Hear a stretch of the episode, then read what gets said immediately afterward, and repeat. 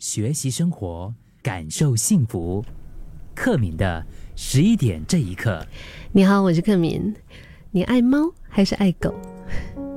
我以前比较少跟猫接触，然后我就觉得狗狗啊，当然是狗狗啊，嗯，我肯定是就是狗派的那个时候。但是后来因为看了比较多的一些。嗯，猫的，比如说视频啊啊，各种各样的，你知道现在很多短视频啊，然后也看到就是朋友有养猫啊，就开始比较多一些接触的时候，我就发现，哎，猫也挺有趣的。呃，之前看到新闻媒体公司有统计说，就是在网络上啊，你知道吗？关于猫的文章啊、视频啊的平均的点阅率是狗狗的两倍。而像是在美国家庭养的猫，就比狗多了一千两百万只。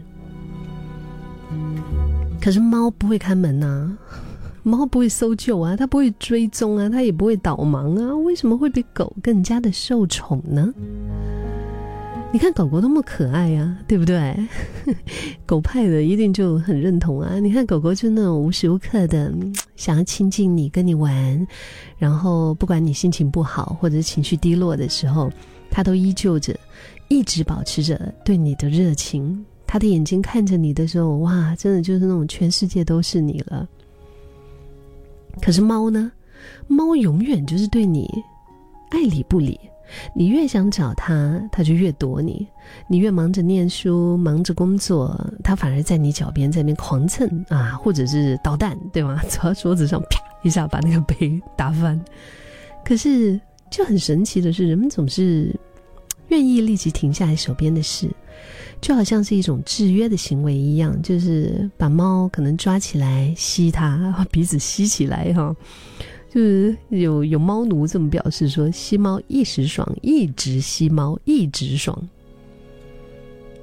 所以这个好像已经成为了一种真的是在社会上的一种成瘾的一个现象所以这个猫它是怎么样让人对它死心塌地的呢？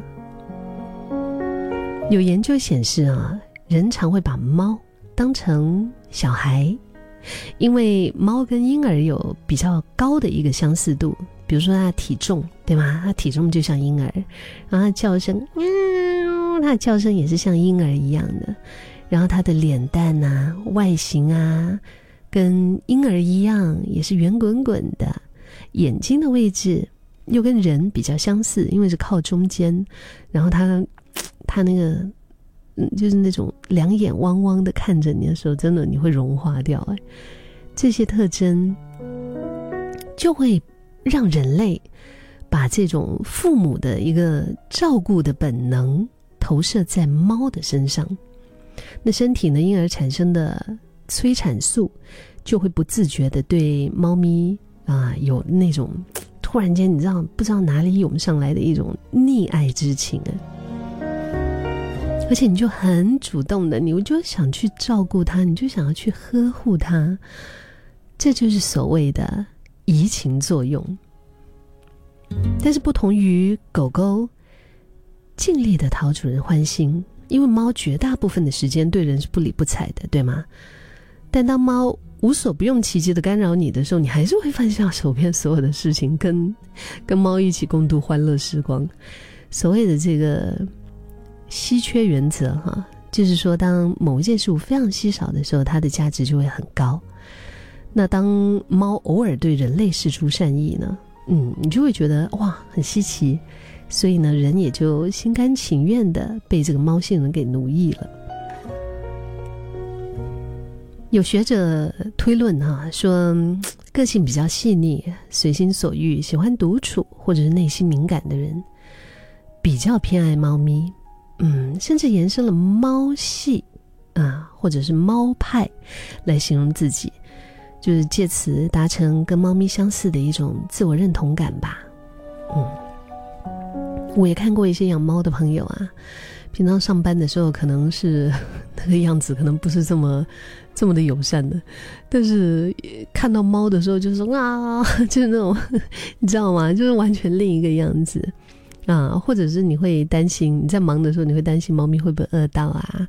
啊，猫的用具可能买的比自己的粮食还要轻，然后，呃，社媒就是你的社社群媒体哈，可能也会有很多就是秀你的猫猫啊，就是整一个不管是现实动态啊，或者贴文呢，都被你的宝贝猫猫所占领。我觉得这个真的还是挺可爱的哈。就是毕竟有着这么可爱的 啊外表、傲娇的个性，嗯，然后还有一种非常独 独特的味道。这种生物难道是外星人派来奴役地球人的吗？你呢？你也可以跟我分享啊。你是比较狗派还是猫派呢？